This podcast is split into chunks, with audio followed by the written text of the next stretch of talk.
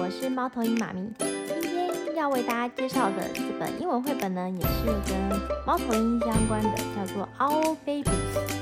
那这本书呢，非常的温馨，它讲的是呃三只猫头鹰等待妈妈回家的故事。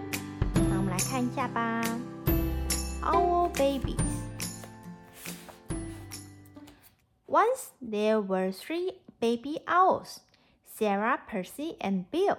They lived in a hole in the trunk of a tree with their owl mother.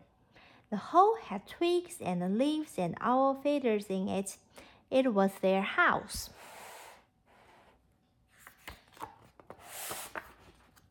One night, they woke up and their owl mother was gone.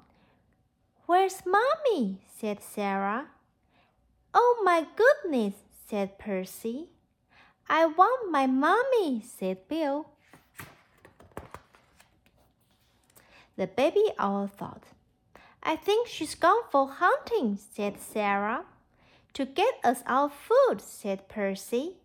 I want my mommy, said Bill.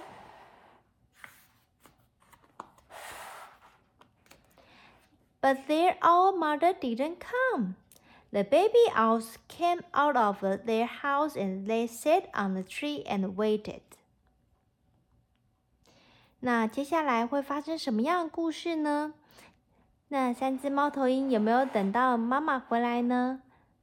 那接下来就请大家自己去发掘喽。今天的分享就到这边，谢谢大家。